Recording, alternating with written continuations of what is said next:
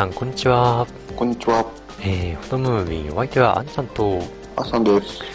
はい、えーっとですね、いろいろ、多分皆さんカメラ好き、写真好きの人はカタログとかをゲットしてると思うんですけども、えーと結構前からあったはあったんですけどね、ニコンさんのレンズガイドアプリっていうのがですね、iPhone 向けに出るんですけど、これがね、なかなかよくできてまして、とても見やすいですね。うん、ちょっとニコンさん限定になっちゃいますけども、うん。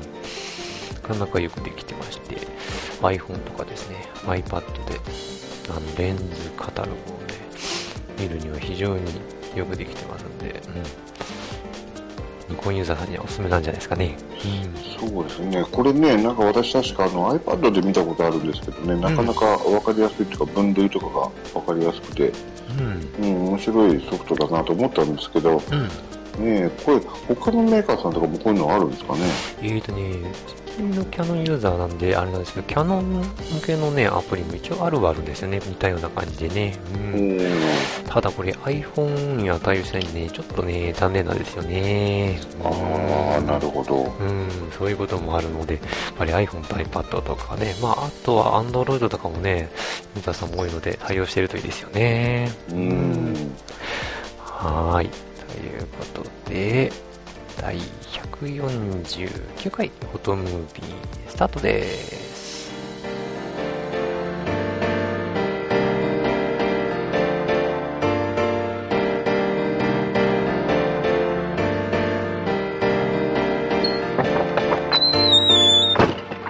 この番組は写真を愛するすべての方へ、フォトムービンがお送りいたします。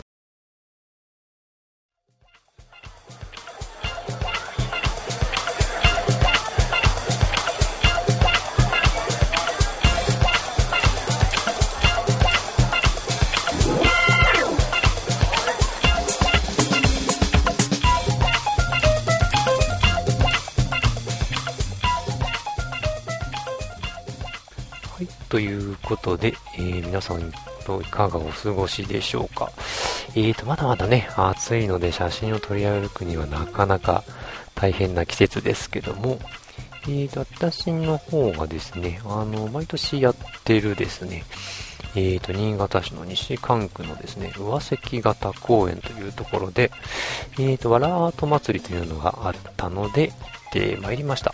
うーんこれ毎年やっあ、そうなんですね。今これ資料見てますけど、第9回って書いてありますね。うん、そうなんですよ。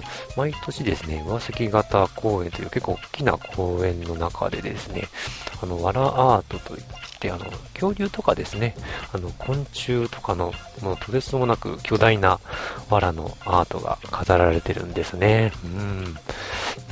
実際あの、大きさがですね、何メートルぐらいだろうな高さで言うと3、4メーターぐらいでしたかね。もっとあるのかね。うん、あって。で、幅とか全長も結構、ま10メートルとか20メートルぐらいあって結構なボリュームで。うん。で、今日はですね、家族連れとか、ちょっとアート祭りというのが2日間にわたって行われてるんですけど、そこであの、あの、写真を撮ったりですね、あの、私の大好きなスタンプラリーをやってたりですね、非常に盛大なイベントでしたね。うん。おーいや私これ、こんなやってるの実は知らなくて、うん。うん、たまたま今日夕方のなんかニュースでこれやってたんで、ね、こんなんやってんだなぁなんて思って見てたんですけど、うん。なんか毎年結構、こうあの盛大になっていくみたいで、去年よりなんか数が増えてたみたいですね。うおん。ーなのでね、あの、お子様連れとかね、行くと結構楽しいんじゃないですかね、これね。うん。うん、これあれですもんね、なんか、うんあのーこう、オフィシャルサイト見ると、去年の作品って出てますけど、うん。ね、結構なんかこ、こう、子供が、なんだろう、近くに写ってるのがあるんですけど、相当な大きさですねう。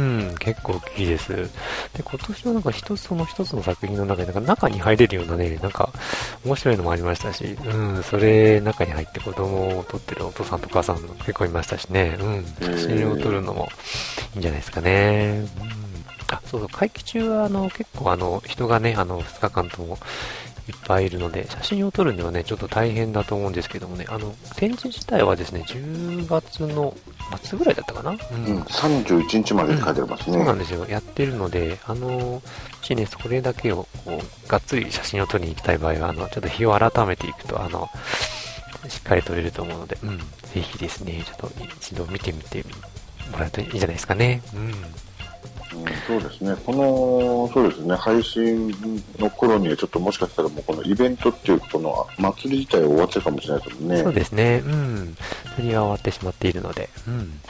これあれですね、今見てたらなんかこのワラートの他にも、この木陰のギャラリーなんていうのもあるみたいですね。そうですね、うん。で、過去のね、作品がね、飾ってあってね、あの全部見れるような感じになってましたかね。うん。なってますので、うん、これ、あの、まだまだ暑い日ですけど、この影に、日陰に入るとね、結構涼しいので、あの、ゆっくり、うん、できますんでね、それゆっくり撮りながら楽しめるんじゃないでしょうか。うん。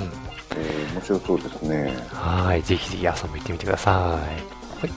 えーと、ガラッとまた話、今度、ガラッと今度話は変わりまして、えーとですね、Amazon でよくですね、写真集なんかをあのチェックしてるんですけども、その一つにですね、えーと、読み方フォトンっていいのかなフォトン機種別作例集というのがありまして、なんとですね、早速、シグマさんの SD クワトロの作例集のやつが出てましたね。うん。うん、これちょっとびっくりですけど。も、うん。まあこのシリーズなんかあの調べてみると結構いろんなカメラの作例集が出てるみたいでなかなかこれ参考になるんじゃないでしょうかね。このカメラ気になるカメラがある人はね。うーん、これ私これ知らなかったんですけど、今これ資料見てて、うん。ざっと見る限りはですね、SD クワトロから始まって、D610、う。ん。で DP1 うん。クワトロ、パワーショット G7X などなど、うん。結構いろんな種類出てるんですね。そうなんですよね。うん。なのでこれ結構参考になるんじゃないでしょうかね。なかなかさ、その、なんていうかね、カメラ機種限定の作例集って全部揃ってるのってなんもないような気がするんですけどね、その、一冊にね、うんまとまってるのってないような気がするんですけど、どうなんでしょうね。そうですね、これちょっと中見てみ、あの、読んでないからなんともないんですけど、どんな感じなのかですわね。うーん、そうですね。デジタルでね、見るとなかなかちょっと分かりづらい部分もあるかもしれないですけども、結構いろんなシリーズ出てるので、見比べてみ見れそうな気がしますし、うん。まあよく言うとあれですよね、やっぱこういう作例集ってやっぱり生の紙の本でも見たいですよね。そうですねうん。ただね、これね、金額、金額のところ見て、あ、99円、お、安いと思ったら、あの、Kindle 版だったから、そうそっなんですよ。かーと思って。うーん。そうなんですよね。これ、生本の方はないんですよね。このシリーズはね、残念ながら。あうん。ー確かに出版物にすると結構大変でしょうしね。そうですね。うん。安いですよね、この99円ってね。う。うんん、そうですね。うんまあ、実際デジタルだからこういう、なんだろう、あの、機種別に、割とこう、ニッチなとこ攻められるのかもしれないですけどね。そうですね。うん。結構、ね、最新の機種もすぐ出てますしね。う。うんん。なかなかレスポンスがいいので、こういうの参考になるんじゃないでしょうかね。うん。死の気になる EOS5D Mark IV もそろっと出るといいんですけど、うん、まあ、といってもとても買えないですけどね。うん。で、ちょっと楽しみですけど。うん。作例集とかね、結構あの雑誌とか、まあ見てますけど、なかなか分かりづらいというか、うん、撮り方とかね、やっぱそのカメラマンさんの腕とか、うんね、趣味とかもいろいろありますから、なかなかこう、ね、画質、何を自分が、ね、求めるのかって結構難しいとこありますけどね、これ見ると。そうですよね。うんだから逆に、まあ写真もそうなんだけど、やっぱカメラ好きっていう見方の方が、こういうのは、あれなのかな。やっぱりカメラに対しての、うん。なんだろうな、その撮り方っていうと、うん、うん、どうなんでしょう。だからよくあの、なんだっけ、あの、カメラ屋さんというか、うん。のね、あの、サイトいろいろありますよね。あの、うんヨドバシさんとかうん、う、ん、うん、いろいろんなところでありますけど。うん。ああいうところで見てても面白いですよね。そうですね。うん。そういう感じなのかな、これ。ね、それに近いんでしょうかね。サンプルをパラッと見たところでと、うん、そのような感じに見受けられるんですけどもね。うん。ねえ、やっぱりこういう、あの、作例集とか、いろんな、あの、写真家の方とか、いろんな方が出してくれると、逆にこう、いろんなパターンが見れていいですよね。う。うんん。買う方は大変ですけども、うん、なかなかこういうの、ね、実際にこういう、このカメラで撮れるんだっていうのがわかりますし、ね、さこれ、なんていうんですかね、写真の、うん、勉強というか、こう、参考になりますしね、そうですよね。まあまあ、ちょっと中見てみないからあれだけど、実うん。その、なんだろう、自分の撮りたい作風とか、自分の癖みたいなやつ、似たようなのが、シチュエーションがあればね、あ、うん。こういう風にできるんだって、そうですね、ううんん、参考になるかもしれないですねそう。ですね、うん。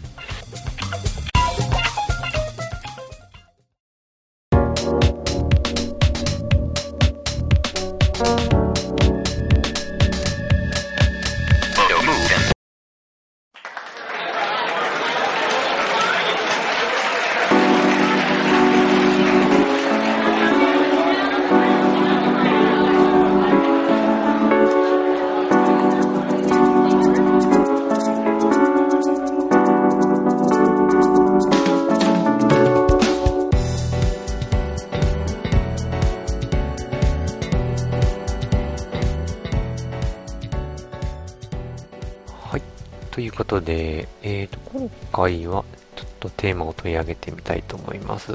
えっ、と、今回のテーマは、フォトコンテストということで、えっ、と、ちょっと気になったコンテストとか、えっ、と、フォトコンテストについてお話ししたいと思います。えーとですね、私がですね、ちょっと先日、またいつもよく行ってる弥彦神社とか弥彦公園あたりをですね、えー散策して写真撮ってたんですけども、で、まあ、その時は気づかなかったんですけど、帰ってきてちょっと他の調べ物をしていたらですね、弥彦のフォトコンテストがありまして、えー開いてみたらですね、なんとですね、驚きの、驚きなのかなわかんないんですけど、弥彦の可愛いが伝わる写真を応募してくださいということで、そういう弥彦のフォトコンテストがあるみたいです。う んてか、現在開催中ですね。うん。今これ、ちょうどそのチラシ見てるんですけど、うん。なんか、いかにもって感じですね。その可愛い全開な感じのデザインというか。そうなんですよ。弥彦のフォトコンテストなので、こう、結構渋いのが来るのかなと思ったら、あら、ちょっと違う毛色のものが来て、ちょっと個人的にびっくりなんですけどね。うん。でもこれ、すごいなんか難しい、うん難しいっていうか、逆に、うん、難しいかもしれないですね。うん、今ね、渋いっていうあの単語が出ましたけど、うん。確かにね、私もなんかイメージとしたらそういうちょっと渋いというか落ち着いてるっていう感じのイメージが強いから、ですよね。ううん、ん。いや、この可愛いってなんだろうって、うん。うん。これ逆にハードルが高いかもしれないですよね。うん。ねえ、いや逆に、あれじゃないですか、こういう、なんか、このチラシの通り、こう、やっぱり見方が違うというか、ねうんうんあうん。の、女性の観点とか、そういうとこから見たら、もしかしたら、たくさん見つけられるのかもしれないですけどね。そうかもしれないですね。やっぱり、ね、男性と女性だとこう視点が全然違いますもんね、写真ね。全く違いますよね、やっぱね。ねうん、びっくりします、その辺は。やっぱり、得意なのかな、こういうのは女性の方がね。う。うんん、大体、あれですよね、うちらやっぱり、こう、男性目線でいくと、可愛いっていう観点で物はあんま見ないですもんうね。んですね、どうしてもね。う。うんん。行く場所もそういうとこ行かないような気がしますよね、なんとなくね。まあまあね、実際に似合わないっていうのもあるんだけど、あー そうですね。うん。なので、まあちょっとこう、まだね、あの期間がですね、11月の24日まであるので、まだかなり、うん、時間があるのでね、うん、これ、まだまだ弥彦に行く機会は多分あると思うんで、ちょっとこういう目線でも見てみようかななんて思ってるんですけどね、うん、なんか発見できるかわかんないですけど、うん。もしかしたらなんかあれかもしれないですよ。ちょっと、いや、あの、今まで知らなかった弥彦の可愛いが見つかるかもしれないですよ。あそうかもしれないですね。うん。いや、ちょっと楽しみな感じになってきましたけど。と次が、次がですね、えっ、と、第9回丸いポストのある風景ということで、これ、キャパカメラ、キャパのカメラネットの方に載ってた、サイトの方に載ってたんですけども、えーと、今なかなかね、見かけなくなったあの赤い丸いポストの風景ですね。うん。これの、ある風景の写真コンテストですね。うん。これ、意外と撮りやすいんじゃないでしょうかね。被写体がもう結構決まってるのでね。うん。うんそうですね。うん、だからこれ、すごいあれですよね。やっぱり、なんだろう。風景っていうのが、ポストカードっていうところからすると、うん、結構そのロケーションロケーション難しい点があるかもしれないですね。ああ、逆に難しいでしょうかね。うん。うん、こういうの探す、まずポスト探して、うん、ってところですもんね。ああ、そっかそっかそっかそっか。やっぱりあれですかね、あんまりもう、あの、まあ、都会的な場所というか、そういうところにはもうほとんどないでしょうかね。うん、まあこれ今ですね、コンテストのチラシの写真ですね。前回、前回の受賞作かな？これ、見てると、やっぱりちょっとこう、情緒のある感じの風景が多いですね。やっぱそうですかね。うん。やはりあれですかね。うん。なんでしょうか。趣のある街並みのところを探してみるといいんでしょうかね。うん。うんそうですね。本当、まずこれはポスト探すとこからスタートですね、これ。そうですね。うん。チェックしとかないとですね、このね、こういうね、珍しいポスト、珍しい丸いポストがね。うん。うん、ねえ。なるほど。うん。まあ、手はね、決まってない。もしポストが近くにあるよっていう場合は結構取りやすそうですけどもね。うん。そうですね。これもでも面白いあれですね。うん、面白い観点というか。そうですね。うん。なかなか、うん、楽しみですけども。でもあれですよね、これあの、フォトコンテストっていろんなところでいろんなコンテストやってますけど、うん、結構あの、なんですかね、こう、チラシとかパンフレットこうやってパッと見ると、うん、そ、そこの、どう言ったらいいかな、あの、コンテストのまあ、前回の受賞作っていうのをこう見ると、うん、ああ、多分こういう系統が好きなんだなっていうか、こういう系統が受けるんだなみたいな、そんな見方どうしてもしてしまいますよね。ああ、確かにね、そういうのありますね。うん。それど、どうなんですかね。それに合わせて撮るっていう人と、やっぱりそうじゃなくて、もう自分の、なんですかね、写真として撮るっていうパターンがやっぱあるんでしょうかね。うん、うんこれね、実際難しいとこなんでしょうけど、うん、ね、多分これ見てるといろんなフォトコンテスト、まあね、私もポロポロ応募したことあるけど、そんなに、うん、あの賞、賞なんか全然取れたこともないし、うん、で、大体入選作見てると、もう、全然こう系統の違うというか系統の違う、うん、まあ、自分が取ったものとは全く違うようなのが、うん、うんうん、結構多いから。うんやっぱり難しいですよねコンテストってね。うん。そのなんですかね写真がまあいい悪いというよりはどっちかというとその主催者というかその主催者の求める写真に合うかどうかっていう方がやっぱり重要視されるというかねなんていうかね、うん、やっぱそうですよね。だって、やっぱりその過去の作品とか見てあこういうのが受けるんだろうなって思っちゃうっていうのは結局こうそういうのを求められてるっていう考え方をすれば、うん、うん、打点がいくというか。そうですよね、うん。まあ、実際ね、あのー、そういうのこういうのを求めてるっていうふうに見たとしても、うん、その求められてるものがの表現できるかどうかはもうちょっと私の場合はちょっと自信がないというかできないですけど、難しいとこですよね。うん、うんに本当に合わせて撮るかっていう、うん、逆にそれが撮りたいかっていうか、応募したいというかね、応募したいかというか、そういうところもやっぱりあるんじゃないかと思うんですけどね、どうなんでしょう。うね、うん、逆にあのテーマ自由とか、うん、ああいうのは、ちょっと、なんだろう、難しい反面、ちょっと面白そうっていうか、おって感じになりますよね。うん、そうですよね。うん逆にでも選ぶ側としたら自由って難しいんじゃないですかね。難しいかもしれないですよね。うん、それこそ、その、うん、選定の人の、まあ、好き好きになっちゃうような気がしないでもないですけど、その辺どういう風に見てるかですよね、あとね。うん、うん、うん、うん。技術なのか、それともそういう作風なのか、うん、難しいですね、コンテストってね。うコンん。テストはね、難しいですようね。ん。私もね、何回か出したことあるけど、なかなか引っかかりませんし、うん。まあ、でも個人的にはやっぱり自分の好きなのことって出したい方ですかね、どっちかっていうとね。うん。うんあんまり、あんまり意識すると逆に取れなくなっちゃうんで、うん。そんな感じで撮ってますけどね、いつも。うんそうですね。う。ん。そうなんか合わ人に合わせちゃうとねあの楽しくなくなっちゃうんでね写真がね、うんうん。趣味なので、うん、その辺は、うん、ありますかね、うんうん、まあその点あれじゃないですか、あの、なんだっけ、ううちの、なんだっけ、指令写真とかは、割と、あの、自由度が高いから、うん、そうですね、ううん、もしかしたら撮りやすいかもしれないですけど、ら そうですね、うん、本当もう自由ですからねあれはね、ううん、まあ残念ながら商品は出ないですけどね。そうですね。いずれ出し出せるといいんですけどね。まあまあまあ、そのうち、あの、もうちょっとこう、番組が大きくなったら、そうですね、うん、出したいとこですけども、うん。ねえ、ということで、まあ、フォトコンテストなかなか難しいですけど、こういろんな本当ジャンルがあってね、最近本当多いですよね、フォトコンテストって。よく見るよそううなですね。うん。いや、結構ね、私もあの、仕事柄あちこちちょっと行かせてもらうこと多いんですけども、うん。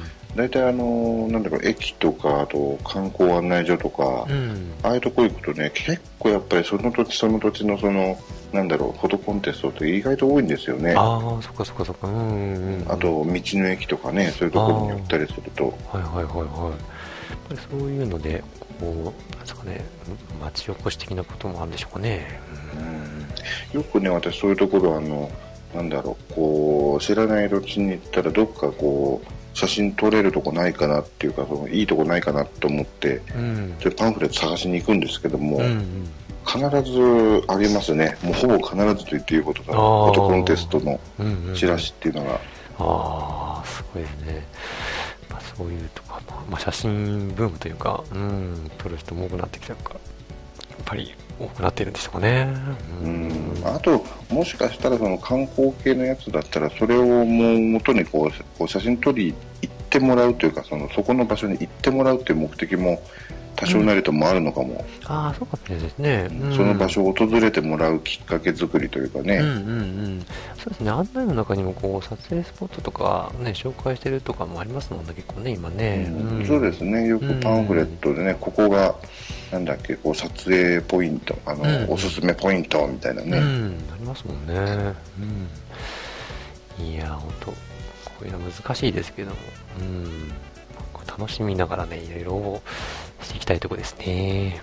う。うんんそうですね、まあ、難しいといえば、また別の意味で難しいうん。お話があったみたいですよね。ああ、そうですね。そういえば、なんか、JAL ですかね。JAL さんと東京カメラ部のフォトコンテストの受賞作をめぐる、なんか非常にコメントが殺到したみたいで、うん、これは写真を見ていただくと、うん、なんかすぐわかるような感じなんですけども、うん、まあ、これは、どうなんですかね。まあ、写真、やっぱりこの主催者側が選んだので、これは何とも言えませんよね、これね。うん、良くも悪いもね。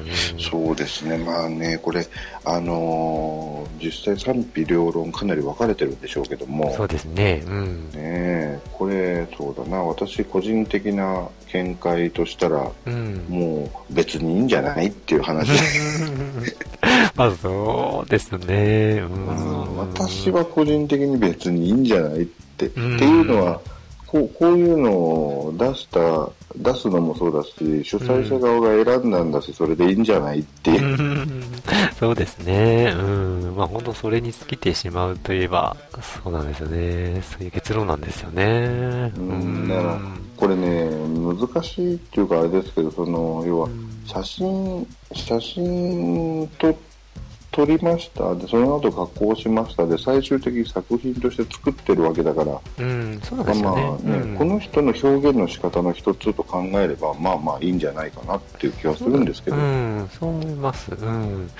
この撮影した人がね、こういう作風でこういうのを出すってことで、うん。で、それをそのね、主催者側も選んだので、ね、そこはまあ合致してるというか、うん。ね、あとね、その、その写真に対して好き好きっていうのはね、各人それぞれですからね、うん。うんそこはまあ否定できないというか、うん。それは個人的な、まあ今ネットなのでね、こういうコメントがどんどんどんどん、どんね、殺到しちゃうのはしょうがないところはありますけども、ううんん。なので、これ難しいですよね、これね。うん。逆にね、私は本当、え変な意味じゃなくて、本当にあれなんですけど、逆に私、こういう、なんだろう、あの、いわゆる、ちょっとこう、手加えるっていうか、こういうのあんまり、あの、そんな技術が、私はないから、うん。逆にこれだけできるっていうのが、まあまあ、すごいなって普通に思うんですけどね。うん。確かに、加工技術もいりますからね。うん。ねえだからそれも含めて表現の、まあまあまあ、技法っていうかね、うん、そうそうそう。多分これを表現したかった人はこういうなんだろうちょっとこうコントラストきつめな感じで迫力を出したかったのかもしれないし、うん。そうですよね。うんいろんなそのアングルだとか、ね、そういうのでこう迫力を出す技法もあるだろうけど、う。うんんこういう手法を取るっていうやり方だって、ね、手法としてはあるわけだから、うん。あーこれはこれでいいんじゃないかなって、まあまあまあ、ああえてね、結論をこう出すわけではないですけども、うん。いや、そう思います。うん。いいと思います、これは。うん。だから、これに対して、ね、いい悪いっていうのは、まあ、うん、なんていうのかな。コメントをする意味がないっていうのもおかしいんだけど、うん、うん、うん。これはこれで、うん、完結してるという言い方があってるのかなわかんないですけどね。うん。ただ、やっぱりあれですよね、たまたまこれ、この JAL さんのこの記事を取り上げましたけど、うん。やっぱりそのコンテストをね、いろんなコンテスト、やっぱこういう問題は多かれ少なかれもしかしたらあるのかもしれないですよね。うん。そうですね、今こう、HDR っていう、まあ、加工技術がね、すごい流行ってて、まあ、今回の写真みたいにこう、ね、かなり強めな感じのものがありますけども、まあ、こういう加工っていうのは結構昔からあったみたいでね、あの、まあ、この、フォトショップとかでね、結構、なんていうんですかね、編集して、色のね、バランスとか調整してるっていうのは結構、もう日常茶飯事みたいな話はちょっとね、フォトコンテストの話出すね、こと聞くとあるので、うん、それが、まあ、見た感じでわかるかわからないかっていうところで結構今回みたいなね、あの、騒ぎになっちゃったんじゃないでしょうかね。うん。うん、加工してもその、なんか自然でわからない感じでね、出してしまえば、加工してない風な写真の場合もありますからね。うん。その点で、うん、どうなんでしょうね。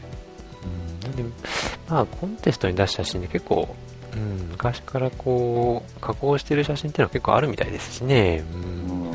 だからその点で、うん、よしよしっていうのは。で、このコンテスト側もね、あの、加工 OK ということになってるみたいですしね。うん、だから、いいんじゃないですかね。ねなので、そこで、あだこれあんま言うのはちょっとね、あれですかね。うん。うんまあ、これで規定としてね、その、なんだろう、あの、加工はしないでくださいとか、うん、ね、ロー現像しても、あの、なんだっけ、ホワイトバランスは変えないでくださいとか、なんかそんなことない、ないと思いますけど、うん、そんな風に書いてあるんだ、レギュレーションがそうなってるんだったらダメかもしれないけど、うん、うん、そうでないんだったら別にまあいいんじゃないかな。そうで、そうですよね。うん。そこに合っていればね、うん、いいと思いますし。だからまあ、本当にこのコメントで炎上したっていうのは、その好き好きな範疇でしょうかね、結局ね。うん。うんっていうところがあると思うんですかね。いろんな人がいてね、いろんな考え方がありますからね。うん、ですね。うん。まあ、そういうことで、こう、コンテストの出す時のこの規定とか、あと、その現像と編集かとか、いろんな表現がどこがどこまでかで、正直ね、曖昧なところが結構多いですから難しいですけどね。う。うんん、そうですよね。うんでもあの、なんだっけ、フォトコンテストによって、例えば応募は JPEG なんだけども、うん。その、そこから、なんだっけ、こう、審査が通った段階で、ローデータもくださいとかね、そういうところもああるみたいですからね。そうですね。うん。そういうとこもありますからね。だから、非常に、ですかよく読んでね、投稿しないといけませんね、こういうとこね。うん、だから逆に言ったらもうあんまりちょっとこうすすごく、まあ、緻密にやったとしてもいろいろ変えちゃうと、うん、ローデータもくださいって言われた時にあたふたするかもしれないからそこ そういうのは、うんうんある程度ってかちゃんとあのよく考えた上でやった方がいいかもしれないですけどね。そうですね。うん。うん、あのこれから多分季節がねだんだん秋とかになってくるとなかなかこう写真の撮りがいのある風景とかもいっぱい増えてくると思いますしうん。おそらくそういうのに合わせてねコンテストなんかもいろいろ出てくるかもしれませんから、うん。ね、やっぱりちょっとこう気になるとかねあの応募してみようかななんて思う人は逆にそういったのパンフレットとかねそういうコンテストを探して応募してみるのもいいかもしれないですねう。ん。ですね。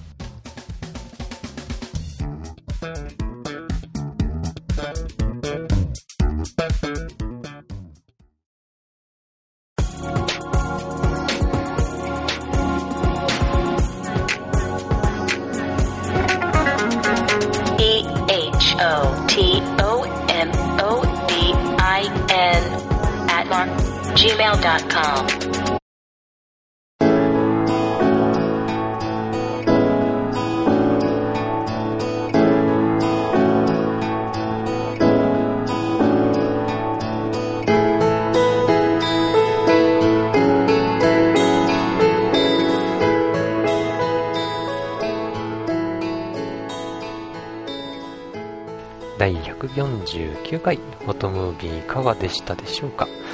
えー、っと、まずはしりとり写真からいきたいところなんですけども、今回はなしということで、えー、次回に繰り越しですね。はい。いから始まる写真をどしどしお送りください。私たちも頑張って撮りたいと思います。ということで、この番組では皆様からのお便りをお待ちしております。また、お題の写真を投稿する指定写真のコーナーへの投稿もお待ちしております。今回のテーマは、白い写真ということで、テーマに沿った写真なら何でも OK です。えーメールまたはブログのメールフォームからお送りください。えーインスタグラムの方でもお待ちしております。ハッシュタグは、指令写真040です。メールの宛先は、フォトムービンアットマーク gmail.com 綴りは photomovin アットマーク gmail.com です。はい。それではまた次回お会いいたしましょう。お相手はあんちゃんと、あさんでした。